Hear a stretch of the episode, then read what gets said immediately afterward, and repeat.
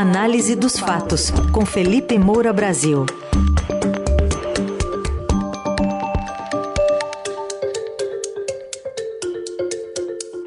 Hoje, em destaque direto dos Estados Unidos, uma postagem golpista apagada pelo ex-presidente Jair Bolsonaro, uma preocupação com direitos humanos do ex-vice-presidente Hamilton Mourão e os últimos acontecimentos em Brasília, culminando com a ordem de prisão do ex-ministro, ex-secretário da Segurança Pública, Anderson Torres. Oi, Felipe, bom dia. Salve, salve, Ryzen, equipe da Eldorado FM, melhores ouvintes, sempre um prazer falar com vocês. Bom, a, o ex-presidente melhorou aparentemente, que saiu do hospital, voltou para casa lá em Orlando, fez uma postagem compartilhou, na verdade, uma postagem ali questionando o resultado de eleições e depois apagou, Felipe? Exatamente, Heisen. Ele colocou mais lenha na fogueira. É uma entrevista do procurador Felipe Jimenez, do estado de Mato Grosso do Sul. E a, a tela, né, quando é, se compartilha ali o print, é, fica com a seguinte frase em destaque: Lula não foi eleito pelo povo, ele foi escolhido e eleito pelo STF e TSE. É, e o procurador diz ali: Lula não foi eleito pelo povo brasileiro, Lula foi escolhido pelo Serviço Eleitoral, pelos ministros do STF, pelos ministros do Tribunal Superior Eleitoral, porque se fosse uma escolha do povo, haveria poder do povo sobre essa escolha, poder do povo sobre o processo de apuração dos votos. É uma teoria conspiratória, evidentemente, é, esse vídeo foi compartilhado por uma outra pessoa, é, alguém ali de nome Maria Leal, e que concorda com essa entrevista, dizendo não foi mesmo. Então fica ali esse, esse print é, publicado é, pelo Jair Messias Bolsonaro é, numa rede social.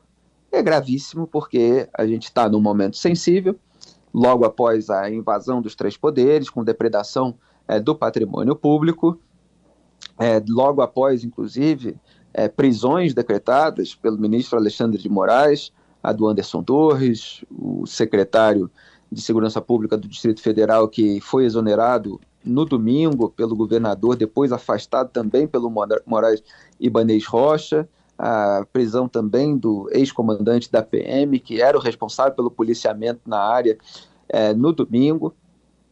E Bolsonaro apagou essa postagem depois. É, será que ele fez de propósito para apagar mesmo depois, só para passar um recado é, de que ele está é, endossando as teses que são defendidas por esses reacionários aloprados é, que incorrem em atos de delinquência? Ou será que ele ficou com medo de alguma responsabilização penal por insuflá-los? Porque ele agora, é, descaradamente, atuou para insuflar esse movimento. E aí, ao mesmo tempo, ele quer se desvincular, quer se eximir de responsabilidade pelas consequências disso. Não, manifestação tem que ser ordeira, pacífica, isso só depois que a porta literalmente é arrombada. Então ele quer manter essa narrativa e quer se desvincular dos seus efeitos. É possível? Essa é, é a questão. É, e as autoridades vão responder se ele pode continuar fazendo isso. É, eu fui ontem fazer toda uma coletânea dos meus artigos, é, prevendo aí esse cenário de é, golpismo na linha do que aconteceu nos Estados Unidos com a invasão do Capitólio é, em 6 de janeiro de 2021. E aí eu relembrei um artigo meu que tem o título Os Efeitos Mortais das Fantasias Bolso-Trampistas, é, fazendo aí uma comparação e, e a partir de toda uma, é, uma análise é, de, dessa formação de bolhas virtuais e do choque dessas bolhas com a realidade física, quando esses grupos desinformados é, no ambiente virtual acabam se reunindo é, para algum ato, é, no caso golpista, né, mas é, forçando uma crise no mundo real. Eu tinha escrito antes um artigo a respeito disso, meses depois, um colunista do New York Times, o Ross Tutat, ele escreveu também a respeito, eu estava citando ele. E aí aconteceu é, nos Estados Unidos aquilo que a gente é, estava apontando que poderia acontecer. É, então houve a invasão é, do Capitólio, da realidade do Capitólio, a sede do Congresso americano, para impedir a certificação da vitória do Joe Biden no colégio eleitoral. É por que, que eu lembro isso? Porque eu vou ler aqui dois parágrafos do meu texto que incluem declarações do Bolsonaro. O ato golpista resultou em cinco mortes, mas passadas as cenas de horror, a certificação foi concluída com a retomada da sessão. Ameaçado de afastamento do cargo e responsabilização criminal, Trump teve de baixar o tom gradativamente. Primeiro prometeu uma transição pacífica em 20 de janeiro, dia da posse do rival. Depois repudiou os atos de violência e destruição que havia incitado. Nesse meio termo, é, no meio tempo, Jair Bolsonaro legitimou moralmente a invasão sob a alegação de falta de confiança no voto e de que houve gente que votou três, quatro vezes, mortos votaram. Se nós não tivermos o voto impresso em 2022, uma maneira de auditar o voto, nós vamos ter problema pior que os Estados Unidos. Ameaçou o presidente trumpista, eu me referi ao Jair Bolsonaro, citando declaração dele entre aspas, preparando sua fantasia política para o caso de eventual derrota. Bolsonaro ainda reiterou, sempre sem provas, que a eleição de 2018 vencida por ele próprio no segundo turno, foi fraudada e que ele venceu no primeiro. Só faltou pintar o rosto, vestir chapéu de pele com chifres e luvas pretas, empunhar uma lança e tirar selfie no TSE, para arrasar no Forchan com os demais membros do Fórum Propagador da QAnon, teoria da guerra secreta contra pedófilos adoradores de Satanás que controlam o mundo. Eu estava ironizando, é, termino aqui a minha lembrança do, do texto, é, o texto continuava, enfim, mas eu estou lendo só dois parágrafos. Eu estava ironizando Jair Bolsonaro porque só faltou a ele se comportar exatamente como aqueles que invadiram o Capitólio. Uhum. Quer dizer, vestindo aquelas roupas que a gente viu nas imagens da invasão. Agora, você veja que a ameaça do Bolsonaro já existia. Ele estava dizendo que se não houvesse voto impresso, que a maneira de auditar o voto, a gente vai ter problema pior que os Estados Unidos. Isso não é uma profecia. Isso é um estímulo, porque ele é autoridade pública. Ele era o presidente da República. E ele segue nessa mesma toada, Sim. mesmo depois de todas as consequências dos seus atos. Uhum. É, quando ele faz isso, claro, ele abre aí um caminho de prova para a responsabilização jurídica. Vamos ver como é que vai se comportar Alexandre de Moraes e sua turma. Muito bem. Enquanto isso, o ex-vice, agora senador eleito Hamilton Mourão, uma série de tweets dele, né, Felipe, falando sobre os acontecimentos em Brasília. Ele basicamente está chamando de vandalismo e não de terrorismo, mas está procurando ali o pessoal dos direitos humanos para atender a turma que foi presa, né? Pois é, é irônico isso tudo. Ontem também fiz comentário, publiquei vídeo nas redes é, sobre essa inversão de papéis no debate público. Agora, parte é, da direita está preocupada com direitos humanos dos presos, enquanto parte da esquerda querem mais é que eles se deem mal, né? como eu ironizei. É, é, claro que você tem ali o ministro da pasta do, dos direitos humanos, o Silvio Almeida, né? É, que percebendo que o governo poderia ser é, é, é poderia ser criticado pela incoerência, já tomou iniciativas para defender os direitos humanos, etc. Agora, no debate público entre militantes partidários e ativistas, propagandistas nas redes sociais, esse duplo padrão, esses dois, dois pesos, duas medidas, está bastante frequente de ambos os lados, né? o que mostra que a, a conveniência geralmente prevalece aos bons princípios. A gente precisa ter o mesmo critério para analisar diferentes situações e personagens. Não é o que acontece no ambiente político. Agora, é preciso registrar que o Ministério Público Federal, quer dizer, membros do MPF em Brasília, estiveram lá na Academia Nacional de Polícia Federal na terça-feira para conferir as condições das pessoas custodiadas pela PF, como informou o próprio site do MPF e nenhuma irregularidade foi constatada. Está lá escrito durante a inspeção,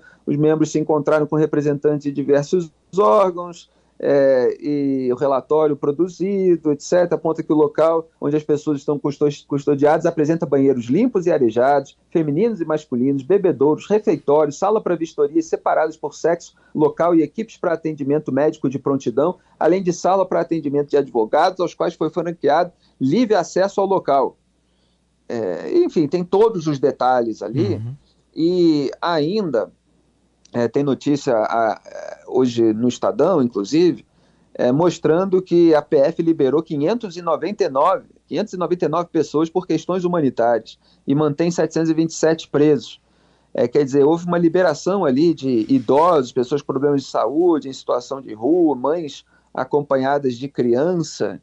É, quer dizer, está havendo é, a triagem possível e, e a atitude possível da Polícia Federal diante de uma situação bastante inusitada, de um crime coletivo, em que, claro, as uhum. é, responsabilidades individuais precisam ser é, devidamente destrinchadas, mas você tem uma dificuldade operacional é, diante da barbaridade que aconteceu. É, a vigilância está ok, vigiar é, ambos os lados, cobrar responsabilização e punição e ao mesmo tempo é um tratamento correto, inclusive da justiça. É, beleza, mas o, o, duplo padrão precisa ser mencionado e os fatos também. Sim. É, e a descrição sanitária que você trouxe aqui já é melhor que banheiro químico, né? Vamos combinar. Banheiro químico de acampamento, a gente sabe como que é banheiro químico por aí nos shows, nos eventos.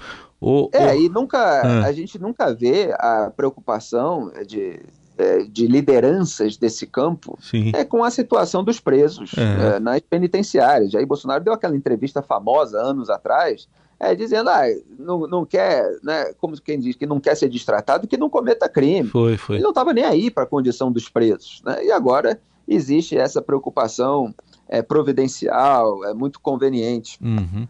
Bom, então, é, diga, diga, Felipe. Deixar... Não, só isso. Não, só para fechar, já que você está falando de preso, tem que falar para encerrar de outro preso que deve ser preso, porque diz que vai se entregar, inclusive, o ex-ministro ah, Anderson Torres. É, a omissão é, do Anderson Torres, a sua complacência é, com esse movimento bolsonarista que já vinha numa escalada criminosa, ela é evidente. É, a questão que se discute agora, juridicamente, é, é justamente é, os métodos é, para você responsabilizar e punir. Então, já há procuradores nas redes sociais é, criticando que o pedido de prisão foi feito pela Advocacia Geral da União, é, foi uma decisão monocrática do Alexandre de Moraes. Aliás, hoje vai ter julgamento no plenário virtual para referendar é, o afastamento do Ibanês Rocha, o governador afastado do Distrito Federal. É, os ministros do STF vão votar, provavelmente vai ter algo similar em relação à prisão é, do Anderson Torres, mas há um limite para a incompetência. É, então, assim, a responsabilidade jurídica precisa existir. A questão é mais é, dos caminhos, isso é, é uma, outra, uma outra discussão. Ele, inclusive, foi para Orlando e já está sendo publicado aí pela imprensa, é que ele teria encontrado Jair Bolsonaro no sábado, na véspera é, de, dessa invasão é, e ainda disse que o celular dele foi clonado, que está sendo visto com suspeita é, para possibilidade de apagamento de mensagens, de provas, portanto, destruição de provas é, que poderiam trazer aí maior responsabilização para ele, é, caso ele soubesse, caso ele tenha agido de alguma forma para facilitar essa invasão, essa depredação é, do patrimônio público. Eu só não posso deixar de citar, para concluir muito rapidamente, uhum. é, o trecho da decisão do Moraes, é, em que ele fala, deixa eu pegar aqui, porque é tanta informação, é o seguinte: a democracia brasileira não irá mais suportar a ignóbil política de apaziguamento, cujo fracasso foi amplamente demonstrado na tentativa de acordo do então primeiro-ministro inglês Neville Chamberlain com Adolf Hitler. Essa, esse é o trecho né, é da decisão do Moraes, que diz depois que absolutamente todos serão responsabilizados civil, política e criminalmente pelos atos, etc é, Moraes foi longe, né? A, a gente é, lembra é, que houve o Acordo de Munique em 1938 é, e que reuniu ali o Chamberlain e o Hitler.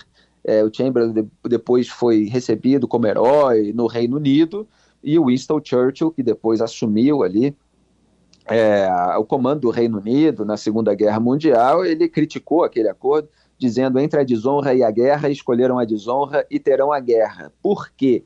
É, porque é, se fez uma concessão ao Hitler, né? se permitiu ali a anexação dos Sudetos pela Alemanha nazista, é, na então Tchecoslováquia, atual região da atual República Tcheca, com a promessa de que o Hitler é, iria se comportar, que essa seria a sua última reivindicação territorial. Obviamente, o Hitler não se comportou, ele continuou a invadir, a começar pela própria é, Tchecoslováquia, ali em 10 de março de 1939, e, o resultado foi absolutamente trágico. Quer uhum. dizer, o Moraes está dizendo: olha, não tem negócio de acomodação aqui, não, não tem apaziguamento, porque a gente sabe que se a gente entrar nessa, a gente vai ser traído por esses delinquentes que estão querendo golpe de Estado. Então vai ter a responsabilização direta.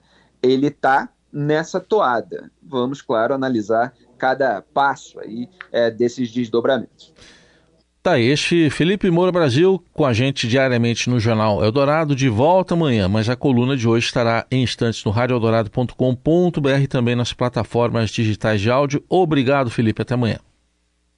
Obrigado, Grande Raizen. Ah, só faltou um comentário, né? Teve Ui. uma discussão é, que era relativa ao Enem, em que o Carlos Bolsonaro publicou uma foto do Jair Bolsonaro Sim. no Twitter, é, de, dizendo que direitos humanos é, são o esterco da vagabundagem. Hum. Né? E agora esse pessoal está aí cobrando direitos humanos baseado em fake news, né? Disseram que é, uma senhora tinha morrido lá, mas a morte tinha sido um mês antes em outro lugar, nada a ver com esses atos. É, então, é, é essas lideranças também nesse campo aí é. é, bolsonarista, elas precisam se ligar no mundo real, em vez de ficar reagindo a fake news de zap. Não pode ser tiozão numa hora dessa. Até amanhã. Tchau.